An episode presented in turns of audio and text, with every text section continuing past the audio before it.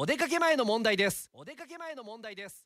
テイクオフ9テイクオフ9おはようございます。高橋正澄です。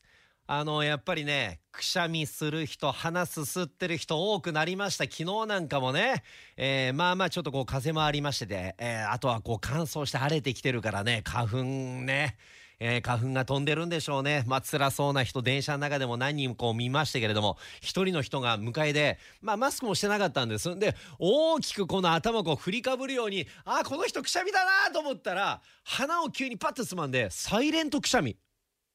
くしゃみ鳴らさないの。って、あんなくしゃみ初めて見たと思って。サイレントくしゃみ見たことある？今まで。大体、ヘクシャーンとかさ、キシュみたいな感じだけど、サイレントくしゃみ、もう飲み込むようなくしゃみ初めて見ましたが、それは迷惑がかかってませんでした。